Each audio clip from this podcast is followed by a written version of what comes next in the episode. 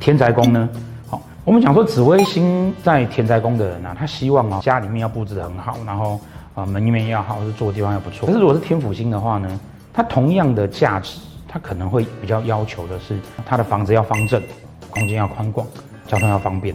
为什么？因为他很务实的去面对房子对他来讲什么意思，所以很务实的去追求这样子的价值。所以房子要舒服，要采光好，要方正。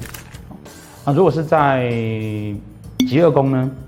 好，在疾厄宫哈，它跟紫薇一样是地星，所以它在疾厄宫哈，一样也是一个会愿意操劳他自己身体的人。但紫薇因为他的面子嘛，所以他不希望让人家觉得他是弱者。好，但天府呢？天府他是很务实的去要求他自己说，嗯，我的身体呢要能够为我来做什么事情。